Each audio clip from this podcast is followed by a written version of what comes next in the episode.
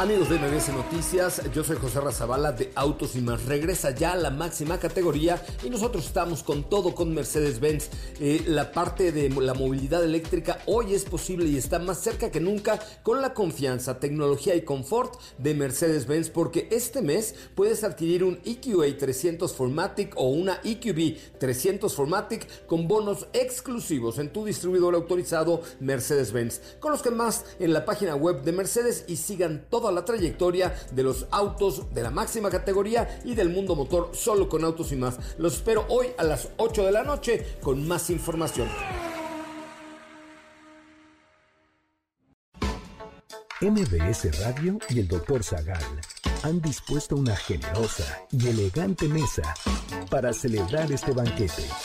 Pasen y sean bienvenidos a degustar los manjares de este menú, especialmente seleccionado para los paladares más exigentes. Esperamos que esta experiencia cultural les deje buen sabor de boca, aquí en MBS 102.5.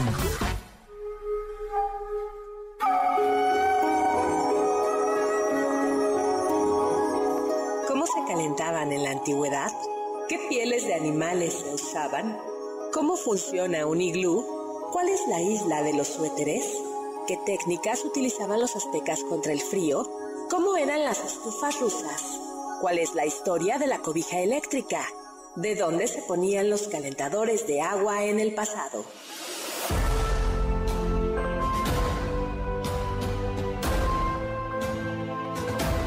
Hoy hablaremos de zapatos de madera, el manguito, Felipe III, nudos de bufanda, braceros españoles, lugares con inviernos extremos, boinas. Y más sobre ropa y formas de calentarse.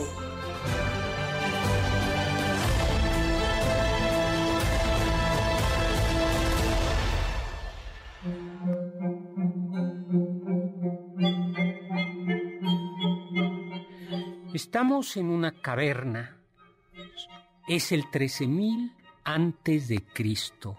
Afuera el, el viento sopla, la nieve hiere los rostros. Una pequeña hoguera ilumina y tímidamente da calor. La tribu comparte una piel de oso y alimenta el fuego con los huesos.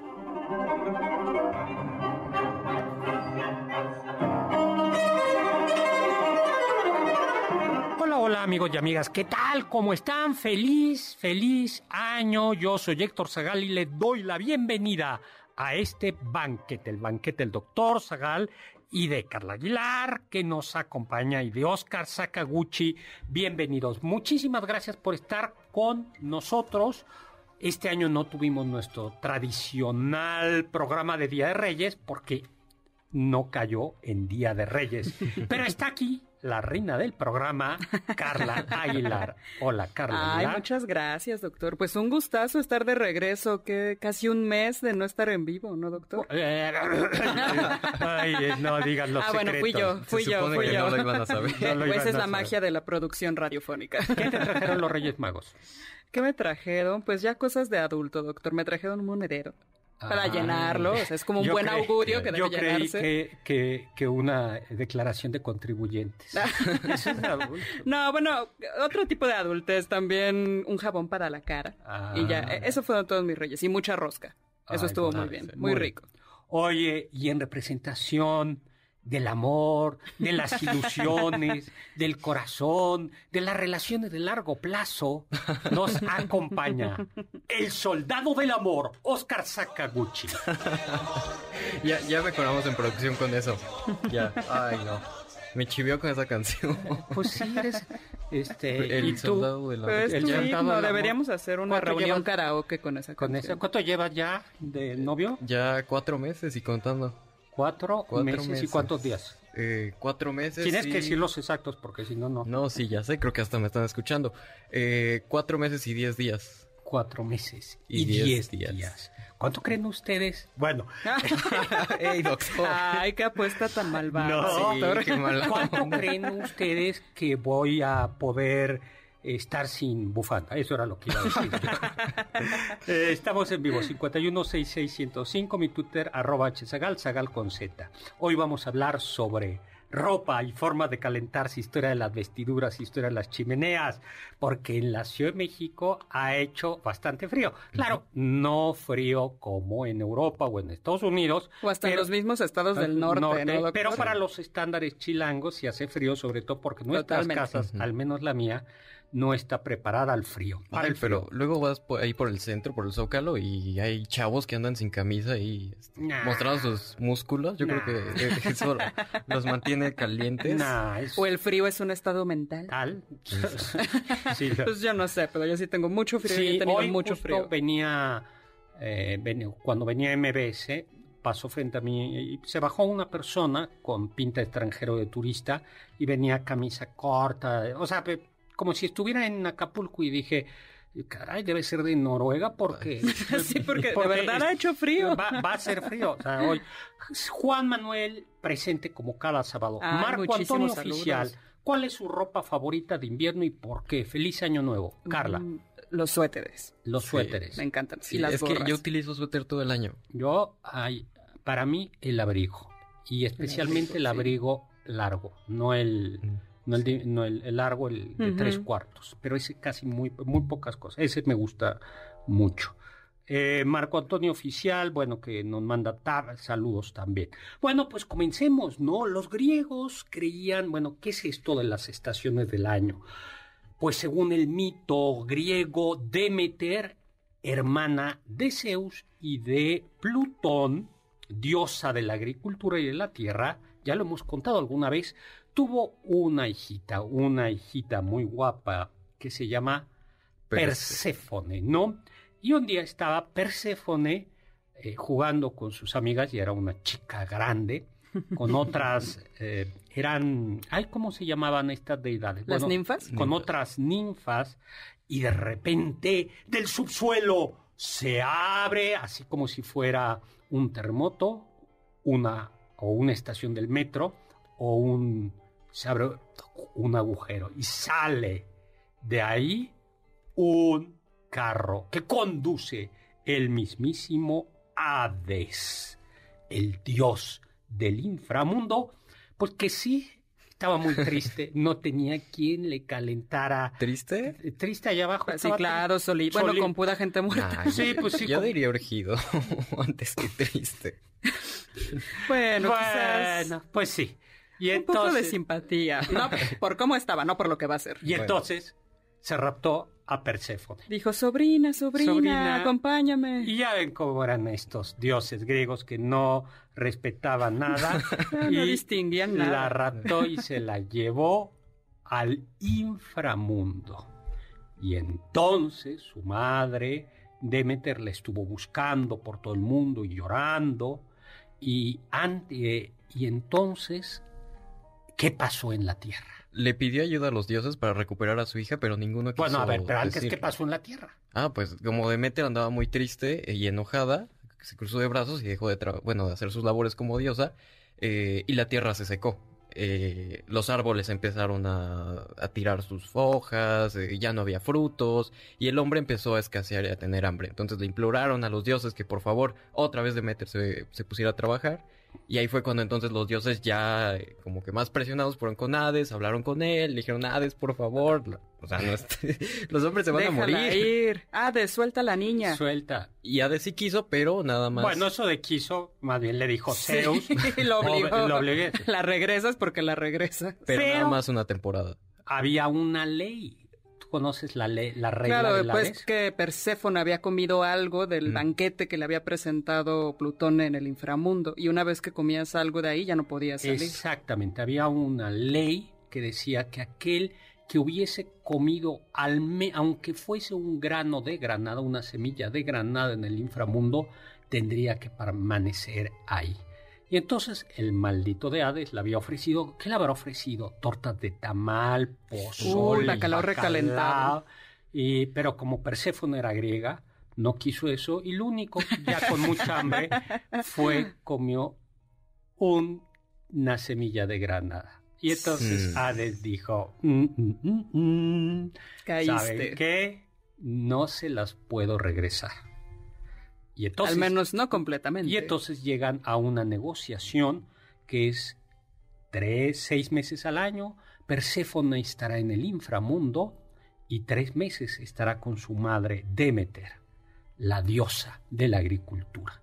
Y entonces los meses que Demeter está en la tierra, perdón, que Perséfone está con su madre, equivalen a La primavera y el verano, Verano. y esto porque Demeter está contenta y entonces se pone a trabajar nuevamente y con mucho vigor.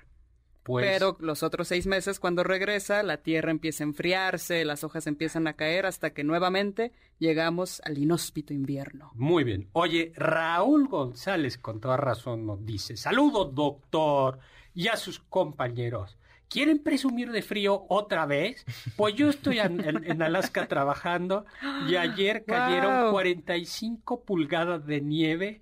Sí, ¿qué tal? Y hay americanos que hasta andan en shorts. ¿Qué ¡Wow! tal? ¡Qué padre que nos escuchan hasta Alaska Ay. y qué increíbles las condiciones de allá! Ay, Raúl, pues como te digo, no te vayas a reír de mí, Raúl. doctor con bufanda Yo todavía. estoy con bufanda, estoy en Ay, mi casa sí, con sí, bufanda y gorra y todo. Calcetines gruesos, todo, todo. Bueno, pues esa es la explicación mitológica de las estaciones del año. Pero a ver, vamos a hacer examen de geografía. Le A ver, hacemos doctor. examen de geografía allá saben quién. Muy bien. Ah, Muy bien. AMLO no está Para aquí, iniciar el año. A ver, para iniciar el año. Oscar Sakaguchi, que eres bachiller Sakaguchi, ¿verdad? Porque estás terminaste el- eh, la preparatoria, por Sí. tanto eres tu título es el título del bachiller Y Sakaguchi. no, no me especialicé en geografía. A ver, va- pero pasaste geografía. A ver, bachiller Sakaguchi, ¿qué es lo que explica las estaciones del año? Ah, ya. Muchos dicen que es la distancia que tiene el Sol y la Tierra, ¿no? Y que cuando la Tierra está más lejos del Sol es temporada de invierno. Pero en realidad la causa por la que hay estaciones del año es por la posición del eje de la Tierra. Eh, nosotros pensamos, o sea, siempre vemos a la Tierra derecha, como en las representaciones geográficas, pero en realidad su eje polar, que es el eje que pasa por en medio, está inclinado.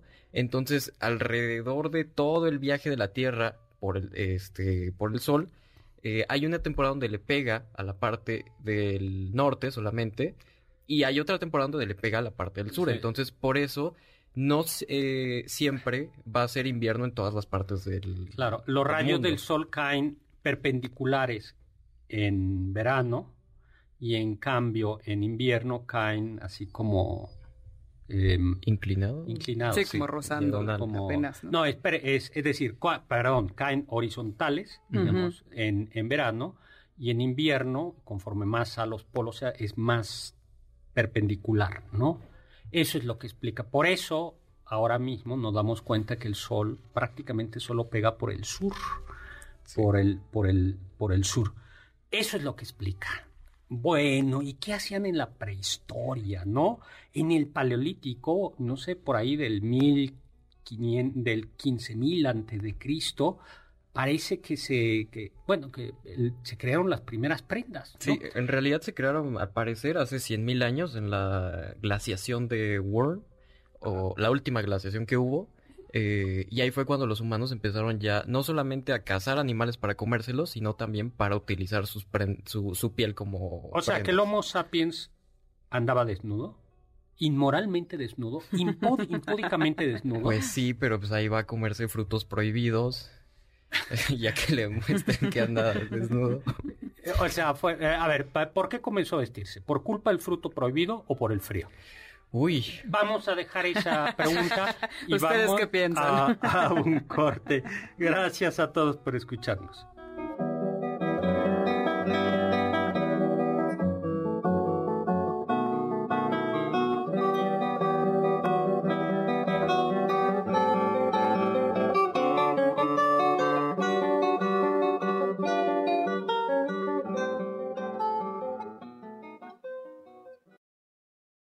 Diccionario del Dr. Zagal.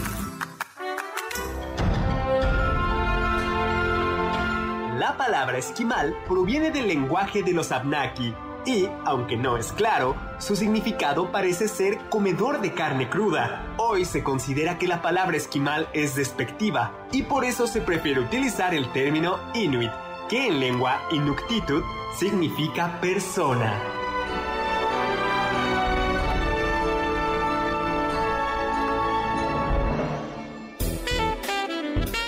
Te pierdas ninguno de nuestros menús y sigue el banquete del Dr. Zagal a través de las redes del 102.5.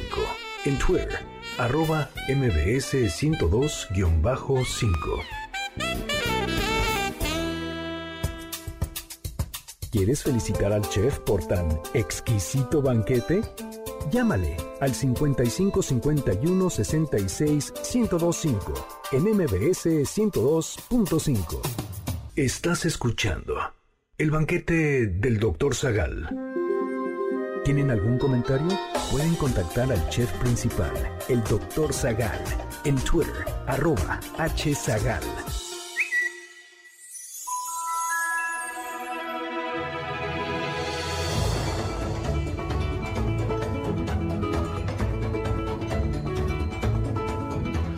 Hola, estamos de regreso. Soy Héctor Zagal en este programa. Es el primer programa del año del banquete en el que estamos hablando sobre el frío y maneras de cubrirse. Y estábamos hablando, oye, pero antes de eso, Carlita, el regalo es para nuestros invitados, no para ti. Doctor, ¿por qué me echo de cabeza? Pues tenemos varios ejemplares, como ya bien lo ha dicho el doctor, de El Gabinete de Curiosidades del Doctor Zagal, escrito claramente por el Doctor Zagal y, por supuesto, Pablo Alarcón, a quien ya extrañamos mucho en cabina, por cierto. Sí, por editado cierto. por Planeta. Pues muy bien, vamos a dar un par de ejemplares a quien nos hable y que nos diga cuál es su, su ropa preferida de invierno. Perfecto. Así, 5166-1025, ¿no? Y damos unos pases dobles. Doctor, ¿por qué me quiero quedar con todo y usted me echa de cabeza? Tenemos un pase doble para Chavorrucos con Adrián Uribe y Adal Ramones en el Teatro Metropolitan y dos pases dobles para Helen Keller, La increíble historia de mi vida en el Teatro Rodolfo Usigli. Bueno, y que nos digan qué. Mm, ¿Qué les trajeron los reyes? ¿Si le salió el niño en la rosca? Exactamente. La rosca. No, eso sí, Bueno, ¿qué le no. trajen los reyes? ¿Qué les Juan? trajeron los reyes? A ti, Ay, a ti, ayer, ayer compramos una rosca y nada más salieron dos muñecos y los dos para ti. y los dos a mí. Sí. Chan, chan, chan, chan, chan. Pues ya te tocaba. Bueno, vayamos rápidamente al paleolítico, ¿no? Entonces, un problema era cómo calentarse, ¿no? Porque Claro. ya hacía frío, digamos que no era cipolite y había que eh, cubrirse. La casa brindaba eh, alimento y vestido. Pero para no, pero eso de la casa tiene su chiste, ¿no? O sea, porque hay que cazar animales que, que tengan piel. Sí, claro. Si no, o sea, cazar pescaditos no Exact- servía de mucho. Exactamente. Y con un palito cazar un mamut o un oso Claro. o un tigre de estos. Un caribú, Uh, pues cualquier animal realmente. dices, o sea, usted piensen, tomen un, un bat y sáquenle, traten de sacarle filo. ya. No, a ver, piensen, piensen incluso Sí, con claro. una espada, ya Sí, que sí, es muy sofisticada. A ver, láncese con una espada ustedes a, a matar un mamut. Pues, de hecho, eh, o sea, matar a un mamut era como que el gran suceso que, que pasaba ahí y, y se quedaban todavía mucho tiempo con todo lo que pues habían conseguido cuando lo mataban. Y algo importantísimo era la piel. Y tuvieron que aprender, que aprender a curtir la piel, que eso tardó años, siglos en aprender a curtir la piel. No es tan fácil, porque el chiste de la piel es que conserve sus propiedades térmicas, que sea relativamente suave. Y eh, quitarle también todos la- los elementos orgánicos que no para que no se pudra. pudran. que no, que, que no se pudra, ¿no? Y bueno, pues hoy por fortuna hay otras maneras, ya no hace falta matar animalitos para cubrirnos, pero en aquel momento eso era muy importante. Y daban además otra cosa, que era grasa. Así Hoy por hoy nos sobra grasa en la medida de nuestras dietas, pero en aquellos momentos no. Y entonces los animales daban grasa que permitía sobrevivir al frío. Así Yo es, por eso tomo ahorita en invierno grasa. Unos, hoy desayuné tacos de chicharrón. Ay, qué rico. Ay, qué Pensando en el frío. doctor. Qué pena.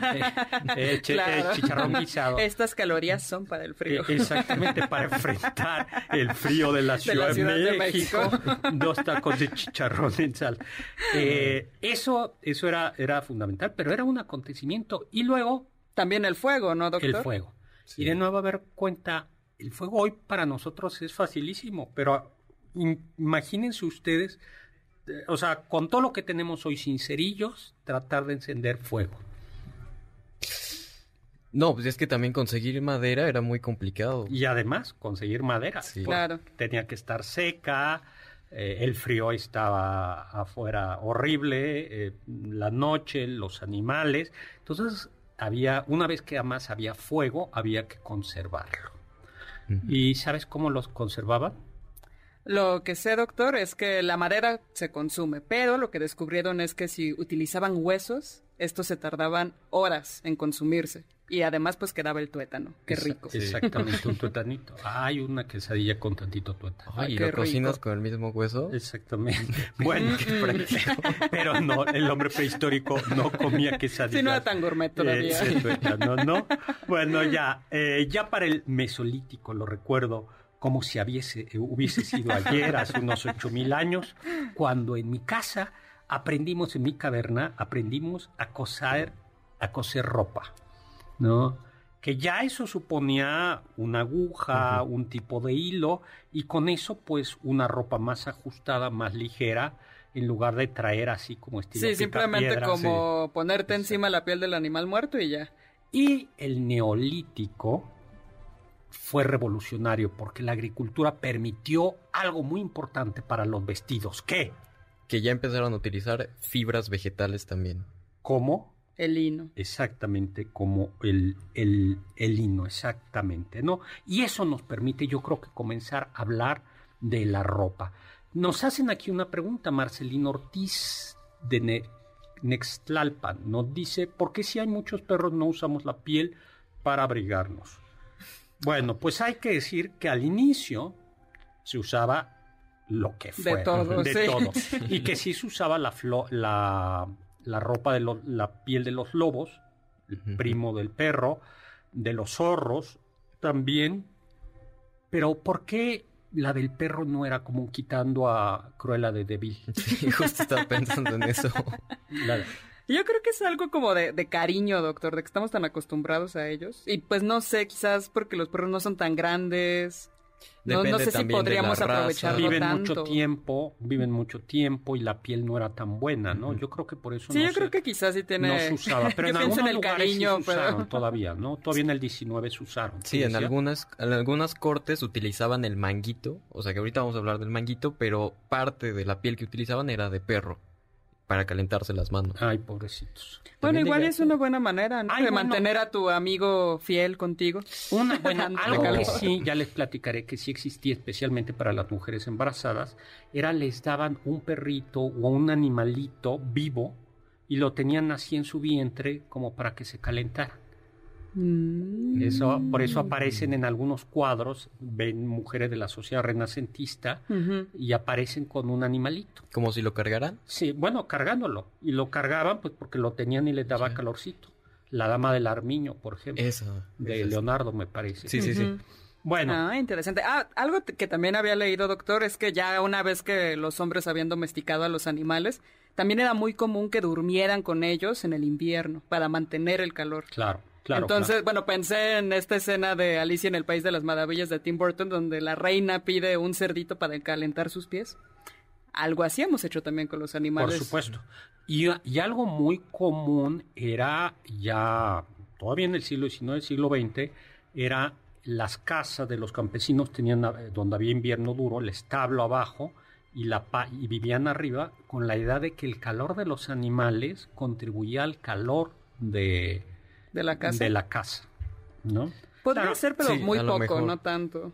Pues si tienes Sí, eh. cinco vaquitas abajo, Sí, sí, cuatro depende de cerditos. cuántos Bueno, Sí. y el metano de las flatulencias. Pero también, sí, o sea, que haya mucha gente, pues pensemos en el metro a la hora pico, uno va sudando ahí con tanta gente. sí. Pues sí, eso, eso ayuda con el, con el frío. Ahora, nuestros amigos de Tenochtitlan y el caray, en México Tenochtitlán... ¿Qué eh, tanto frío habrá hecho, doctor? Sí era fresquito, porque aunque el lago regulaba, eh, regula el frío y el calor, sí era, sí había fresco. Pero los mexicas eran hombres fuertes, eh, mujeres curtidas, y diariamente se bañaban, y no, no se bañaban con agua calentita, así como, no, sino salían y a, y a los Un canales. chapuzón en agua fría. Exactamente. Tú Ya no voy a decir que me baño con agua caliente porque el otro día me dijeron que eso era asociado con la homosexualidad. Sí, ya. Pero, a ver, no entendí. A ver, no entendí qué tiene Sí. que ver. Eh, eh, es que A ver, no eh, entendí, durante o sea, a la ver, Nueva ve- España, me parece, asociaban el agua caliente con la homosexualidad. No, no, lo, lo- no, lo que existía, la historia es esta. Lo que, lo que existía era que justo como el agua caliente es agradable, o sea, es tomar un baño en agua tibia o en agua caliente es un placer. ¿no? Las monjas y los monjes que debían de llevar una vida austera y sobria, se consideraba que los baños en agua caliente eran como un placer, como era un exceso, era algo regala, era, se decía regalar al cuerpo. Y entonces solo se podían bañar por indicaciones médicas. Porque el otro se consideraba que era como hacerte blandito. Pero más que un tema de sexualidad, lo que tenía que ver era un tema de, de eh, pues eso, de que era como demasiado... Una fortaleza, sí. pero anímica, ¿no? O sea, una virtud, por así sí. decirlo. No, era como si te bañas con agua caliente te está dando un premio. Mm. Por ejemplo, había monjas en México que hacían voto de no comer chocolate, beber chocolate. Que Eso para una... ¿Por qué? Porque el chocolate es muy sabroso. ¿no? Sí, claro. Sí. Y entonces el baño tenía O que sea, es ver- una delectación que no se necesita. que, que una monja y un, y un fraile no, no debían. Si habían re- si vivi- acuérdate que dormían en una, ta- en una tabla de madera y no tenían almohada.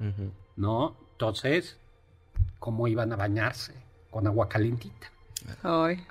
Yo sí me baño con agua caliente. Ah, yo pero también. siempre hago al menos un minuto de un duchazo de agua fría al final. No, yo Sí. Sí, bueno, es que eso me da mucha energía y siento que me da menos frío cuando salgo. no. Yo no. Ay, no, yo, yo- yo tampoco aguanto. Bueno, pues en Tenochtitlan sí se bañaban con agua del lago. Ay. Y además, ¿cómo era lo de los niños? Lo de los gritos.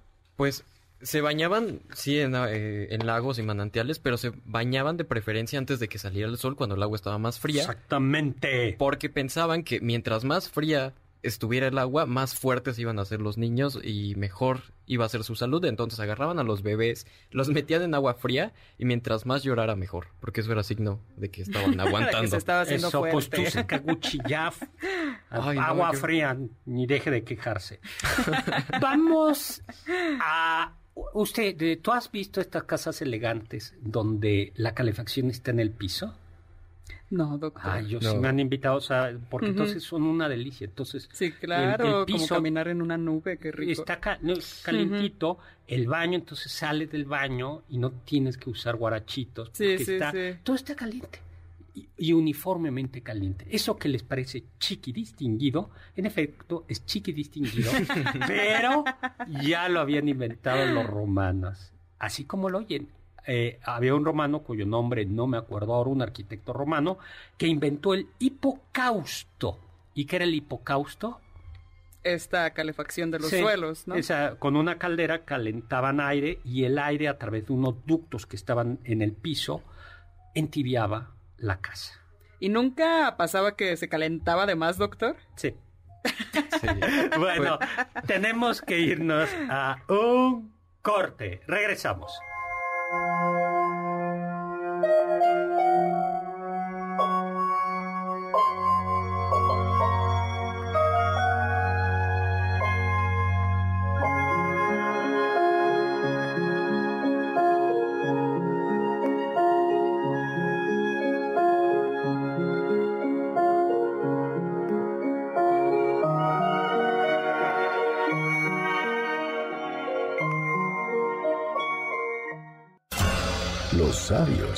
Dicen,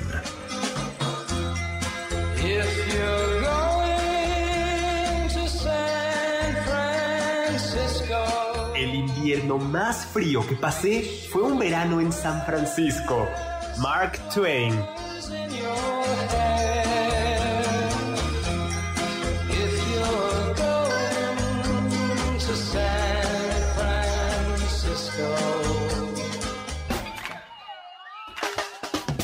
¿Faltaste alguno de nuestros banquetes? ¿Quieres volver a degustar algún platillo? Escucha el podcast en mbsnoticias.com. MBS 102.5. ¿Quieres contactar a los ayudantes del chef? Puedes escribirles en Twitter, arroba Carla Paola-AB,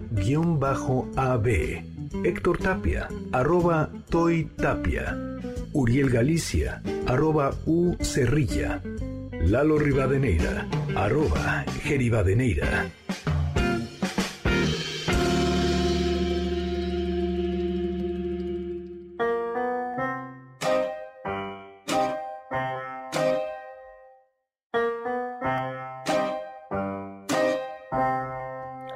Hola, hola, estamos de regreso. Soy Héctor Zagal y estoy acompañado de la elegante y distinguida Carla Aguilar y de el elegante y distinguido Oscar Sakaguchi, con quienes compartimos mesa. Mejor, más que compartir mesa, nosotros atendemos a los comensales. Así es. Ustedes, doctor. Radio Escucha, son los comensales y nosotros somos el servicio. Bueno, Ah, doctor, tenemos saludos eh, para Facebook. Eh, Manuel Rodríguez, como este, nos saluda desde Nevada. Ismael Pérez Jiménez, como todos los sábados, también nos manda saludos a todos. Eh, José Jaime Basurdo Rodríguez nos escucha desde Cabo San Lucas. Eh, también para eh, Hugo Eduardo Gurú y nos dice que hace mucho frío. sí, ¿verdad? Sí hace frío. Sí digo, hace, no estamos inventando. Luego Mario Urbina nos dice que hablemos de Kukulcán, el fenómeno y de la pirámide de Kukulcán, el fenómeno astronómico que se da eh, que se presenta con el equinoccio primavera. Es cuando baja la serpiente. Pues Sí, lo parece reservamos. que va ondulando, sí, ¿no? Lo reservamos para el equinoccio primavera, que ojalá ya llegue pronto, pero estamos apenas en Sí, enero. apenas el Saludos, dice Gabriela Rivera de la alcaldía Miguel Hidalgo. Muchos Saludos, para el saludos. doctor Zagal, Carla y Oscar. Feliz año. Ay, Ay, gracias, feliz Sofía año. Segovia, como siempre, saludos para todos y que tengamos Muchas, mucha muchas salud. gracias. Filiberto Sánchez de Nicolás Romero, la, re- la ropa calienta o guarda el calor. Bueno, lo primero que hace es guardar el calor, Claro. pero hay ropa que sí calienta. Sí. Yo, por ejemplo, tengo, duermo con cobija eléctrica. ¿En serio, doctor? Sí, sí, sí. Ya el, ve- el 25 de diciembre saqué mi cobija eléctrica y la pongo. Si hace mucho frío la mantengo toda la noche. Si no, como una hora antes de dormir, tiene una opción de preheat. Ah, entonces ya cuando entra ya es súper ya. calientito. Eso sí está muy fresa. Y no, no consume tanta electricidad, o sea, no, no sube la, la- la- la electricidad. ¡Wow! Eso, y, es- y son baratísimas. ¿Sí? ¿Ah, sí? Sí, o sea, no es que sean... Un mega lujo. Ah, yo No, pensé que sí. ahí voy a buscar no, una. no, no. La pones y, Sí, sí, y ya sí. es, de verdad es toda la diferencia. o sea, con eso ya no vas a Voy a tener salir a buscar frío en la noche. Bueno, pero los mexicas ni los ni los griegos inventaron la chimenea, ¿no? Ujú. Pues no había chimeneas. Los, los pueblos Ah. prehispánicos lo que tenían era braseros. Claro. eh, los ricos tenían braseritos con, con maderas que no soltaran humo, pero sino aromas. Y los pobres lo que utilizaban era el brasero, el comal, que se utiliza, el fogón que se utilizaba para, para calentar. La comida se utilizaba también para calentar el, el frío, para calentar el, el espacio, ¿no? Y la verdad es que la ropa que utilizaban, al menos en esta zona, era muy poca, ¿no? Cuando tú ves el- ese como calzoncito que se llamaba el taparrabos y el, no me acuerdo cómo se llamaba la capa, no me acuerdo cuál es el nombre de, de la capa que utilizaban, y la mujer el huipil. Sí, y ya, el- nada más. Y guaraches, cacles. Con lo cual, pues sí, sí eran resistentes al frío, no como nosotros. Que ya nos hemos hecho débiles. De, de- Luego, eh, pues el primer invento fue, vamos a hacer un agujero para que salga el humo. Eh, Ah, es sí. lo que le iba a decir, doctor, porque si tenemos entonces un, un- algo que se está quemando constantemente en algún lugar, debemos tener una salida. de El monóxido de carbono mata. Ya más, el monóxido de carbono no huele. Así es. No huele, es peligrosísimo, es peligrosísimo, ¿no? Entonces eh, dijeron vamos a abrir un agujero. Pero el problema del agujero es que se sale el humo, pero también se sale el calor. Claro. Ujú. Y en lugares donde hace mucho frío, estás muy serio, Sakaguchi. eh, en lugares donde hace mucho frío, esas temperaturas del norte de Europa o de, o de- de Estados Unidos. Si no te puedes dar el lujo de que se salga también el calor. Claro, porque además nosotros disponemos, por decirlo así, de mucha energía de componentes para producir energía, pero cuando es carbón y leña y pino, y tú tenías el dato, ¿no? ¿Cuánto dura un kilo de pinos? Eh, creo que un kilo dura media hora. media hora, ¿no? Entonces, si tú lo que necesitas es seis meses o cuatro meses de chimenea, ¿cuántos árboles necesitas? ¿Cuánta gente Sí, ¿no? necesitas Sí. para cortar eso? Entonces, Claro. hay que economizar, hay que economizar. Y así fue como nacieron las chimeneas, ¿no? Chimeneas eh, que ya para el- eh, en la Edad Media existían, los ricos tenían chimeneas y, eh, y había incluso un impuesto para las chimeneas. Sí. sí ¡Guau! eh, bueno, como solamente los ricos lo podían tener, pues les ponían impuestos. También les ponían impuestos por tener ventanas, por ejemplo. Pero ya después como que se fue democratizando eh, y para el Renacimiento eh, se quitó el impuesto y todos empezaban a tener chimeneas. Tanto- Chimeneas, ¿no? Ajá. Chimeneas, eh, chimeneas ya más se convirtieron en objetos de lujo, algunos de ellos, preciosas, hermosas las chimeneas, que tenían la función también de que se podía cocinar en ellas. Y algo que se usaba era eh, calentadores de cama para la gente que tenía cama. Ustedes eran, Ah, sí. ¿te acuerdas que lo vimos? Son como, ¿han visto cómo se hacían las palomitas de maíz Sí. antiguamente? Ujú. Era así, entonces metías el agua en ese como, pues, ¿cómo lo describirías? Como, Como un sartén. como un diría, ¿no? Lo ponías en el calor de la chimenea y luego lo ponías en la cama, no arriba porque te quemabas, Sí, claro. sino abajo. Sí, para que calentara, irradiara el calor y- irradiara el, el calor, ¿no? Ay, qué Y rico otra dormir cosa Ay, los animales que se debieron haber metido ahí. No, Húmedo por- y- no, porque cuando hay calor, no, en la chimenea o en dónde. Si ponías el calentador abajo del colchón. Bueno, mira, en la. Edad Media Renacimiento, todavía hasta el siglo XIX, la cantidad de chinches, pulgas. Bueno, sí, eso O sí. sea, te- Había yo- más convivencia con la fauna. Con la- sí, o sea, no, no había, no había eh, manera, ¿no? Y luego, eh, otra cosa que también fueron perfeccionando era pantallas. O sea, si ustedes han visto las chimeneas antiguas, algunas de ellas tienen como una red de metal. Mm.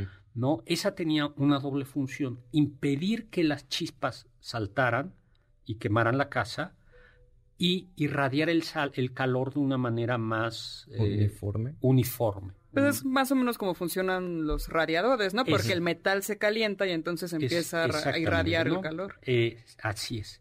Pero quienes fueron magos en esto de la calefacción fueron los rusos. ¿Por qué? ¿Tenían que? Tenían frío, tenían frío, ¿no? Y los rusos inventaron ya para el siglo XIII algo que se llama ¿Estufa rufa o rufa? Rus- rusa o estufa de inercia. Ah, exactamente. Que, a ver, que, el- que no es una estufa como la que estamos pensando de cocinar, ¿no? No. Es como un ¿Horno? horno con ladrillos o con un, con- con un material que lo que hace se llama estufa de inercia porque lo que hace es que ese material conserva el calor sin quemar y él tiene una chimenea, el humo se disipa por la, se va por la chimenea, pero el calor se conserva en esa estufa en ese- de, de ladrillo o a veces de piedra, y entonces calienta mejor. Y a veces, incluso en las casas, del- en los campesinos, se dormía encima de la estufa. ¡Wow! El más violento, el más chiquito o el más Sí. viejito, dormía encima de esa, de esa estufa como, como un privilegio. Que también sirvió para cocinar, ¿no? Claro, era el centro del hogar, ¿no? Wow. Proveía calor, ¿no? Ahora imagínense, ya nos tenemos que ir, lo triste que podría haber Ah. sido, eh, estás en Rusia, siglo XIII, no tienes velas porque son caras, ¿sí? comida, pues cola agria, que es lo que puedes conservar, y un poquito de pan, y a lo mejor hay un pedacito de grasa que quedó, y estás todos acurrucados con un frío de menos 30 fuera, donde hay osos. Vamos a hablar de ropa.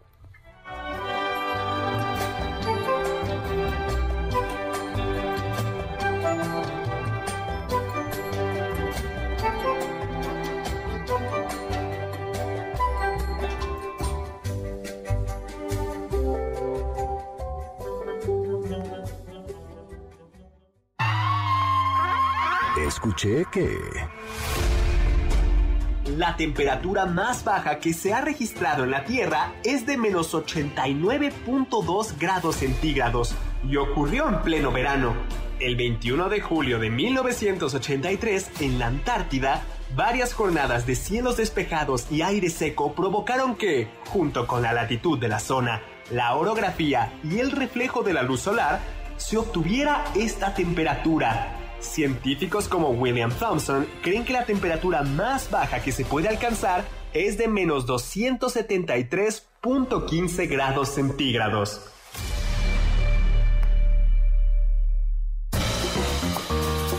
Anécdotas, datos curiosos y uno que otro chisme de la historia y la cultura. Sigue el banquete del Dr. Zagal a través de las redes del 102.5. En Instagram, arroba mbs 102.5.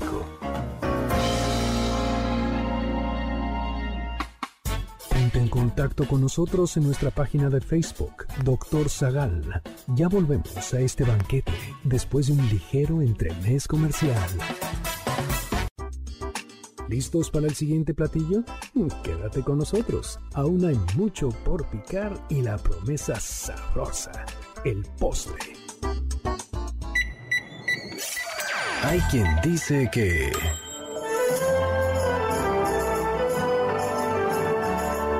El beso de esquimal, ese donde se frota la nariz de uno contra la del otro, proviene de la costumbre que tienen los inuit de oler las mejillas y el cabello en forma de cariño. Esta práctica es conocida como kunik.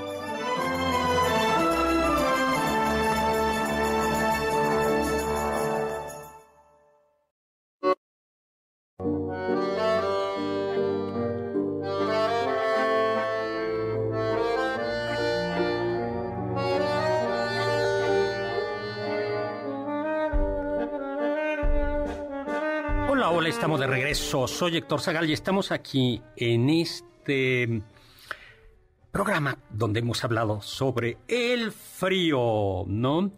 Y luego, Neo, bueno, Chava Láser, feliz año, nos dice. Ay, muchos, muchos gracias, saludos Chava, y gracias. Chava Láser. Eh, y tenemos otros saludos por ahí, ¿no? Así es, doctor. Tenemos saludos, por supuesto, que nos da mucho gusto, de Aida Rosas, que nos desea un feliz año a todos en el banquete y a todos en MBS Radio. Muchísimas, muchísimas gracias, Aida. Un gran abrazo. Abrazos, Aida. Bueno, habíamos dicho que las prendas para cubrirse el frío. Tu preferida decías que era El suéter. A mí me encantan los suéteres. y la de Oscar Sakaguchi. La mía también es el suéter. suéter. Yo uso suéter todo el año, pero el abrigo. Pero el suéter tiene una historia. En fin, sí, a ver, ¿qué- palabras para decir suéter en el mundo. Uy, en Chile le dicen chomba. En España, pullover. Yo de ese sí me acuerdo, ¿no? el, el pullover. En, El jersey, ¿no? Sí. También en Reino Unido creo que le dicen jumper. Algo así. Sí. Chompa en Colombia, el jersey. el- en España le decían el jersey, pero yo nunca entendí cuál era la diferencia entre jersey y pullover. ¿No? Pero No sé, pero si es amarillo, cuidado. a mí me gusta. Te va a quitar a tu chica. el Mm. así. Como la canción de Ah, Hombres G, sí. el jersey amarillo. El, ay, cierto, claro. Sí, Cuidado con los jerseys Sí, amarillos. De hecho, bueno, pues muy bien. El nombre de, su- de jersey viene de la isla de Jersey, ubicada en el canal de la Mancha. Es una isla bien curiosa, es una isla chiquitita que es independiente. No pertenece ni a Reino Unido ni a Francia, ni, a- ni, está propiamente hablando en la Unión Europea, pero tiene un estatus así como curioso Wow. y que era famosa porque ahí aprendieron a hacer el tejido de punto. Y entonces les voy a preguntar, a ver Carla, ¿tú sabes qué es el tejido de punto? No lo sé, doctor. Ay. ¿Tú, Oscar Sakaguchi? Pues es una técnica de tejido que era medio famosa. Y la, no, la, No, la de sí. Jersey. Sí, pero Sí, la era podemos de- explicar con los suéteres que tienen aquí como, bueno, aquí en medio tienen Un símbolo. no, es que no me acuerdo cómo se llaman, como dos, como una trenza. Sí. Ah, Ah, sí, ok, hiciste la ok, tarea. ok. A ver, el tejido simple o tejido plano es, por decirlo así, los hilos se entrecruzan en forma de es cruz. Sí, claro. urdimbre y trama. ¿no? Es una urdimbre y una trama, nunca sé cuál es cuál. Es, ¿no? Y es importante, sirve como tejido. Pero el tejido de punto es un tejido donde los, los hilos no solo se cruzan entre ellos, sino consigo mismos. Ah, y hacen, ok. y entonces Ujú. y hacen caireles, por así decirlo. ¿Y eso por qué es importante? Porque es más térmico, protege más el frío. Sí. No, por o sea, eso- es una capa aislante más fuerte porque como hay más espacio se puede capturar mejor el aire y eso es lo que crea Es- la película exactamente. térmica.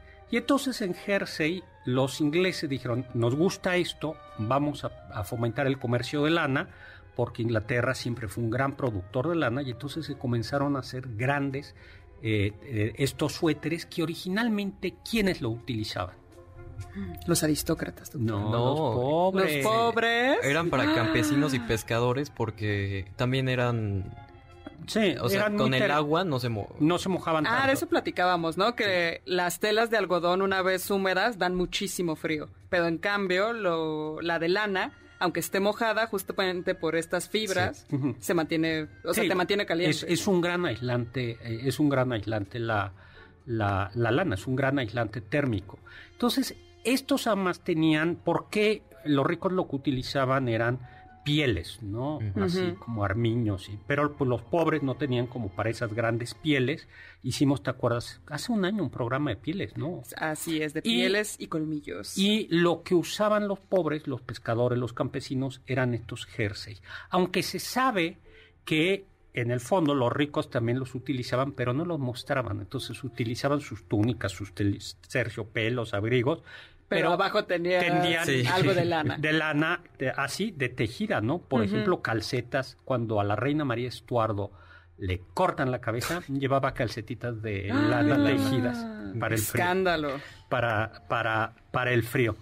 Y son, pero eran mucho más cómodas, porque tú imagínate ir a trabajar con un abrigo. A mí me gusta mucho el abrigo, pero bueno, dar, cla- dar clases con un abrigo no se puede, es, es incómodo, ¿no? Sí. Sí. Y en cambio, eh, el- los suéteres o el jersey sí se podía. Sí, pues sí son flexibles, te mueves como quieras. Y en el ¿no? 19 los deportistas ingleses comenzaron a usarlos. Claro, un deportista mexicano no necesita, o sea, en el kinder eh, no necesita suéter para jugar fútbol habitualmente en México, no en el Sí. calor. Sí, Pero nada. allá sí, y entonces se dieron cuenta que eso era bueno y esto le dio un ascenso al suéter.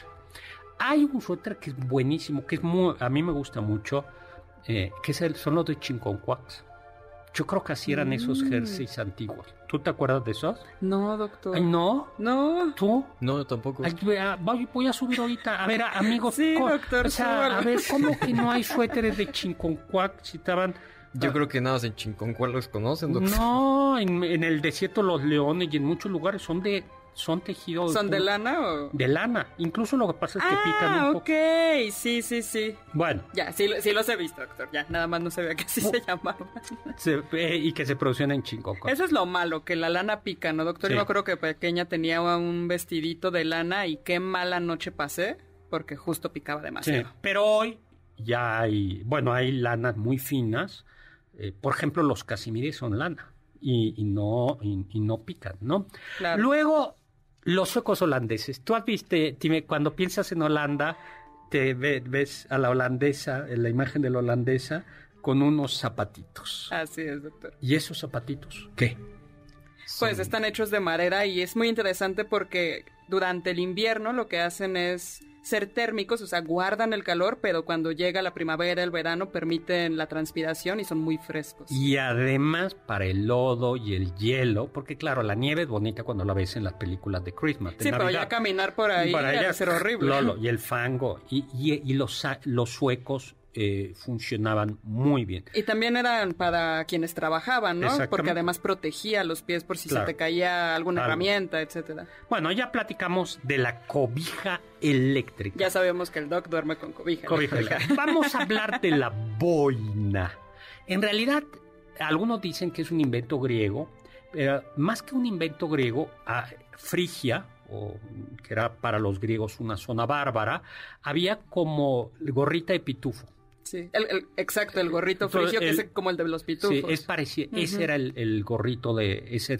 Y parece que de ahí es probable que se haya originado la boina, porque en el estado que la conocemos proviene eh, sobre todo de España y de em, Francia, son, y por supuesto en Inglaterra, aunque son distintas. La inglesa lleva como una visera, visera la boina, en cambio, la boina española y la boina francesa están hechas de una sola pieza, son caras, mm. eh, son, son caras y, y, se como que se untan, por así decirlo. Mm. se, se, untan y se convirtieron, eran, eran como un símbolo de gente trabajadora, de campesinos, de gente, de gente ruda.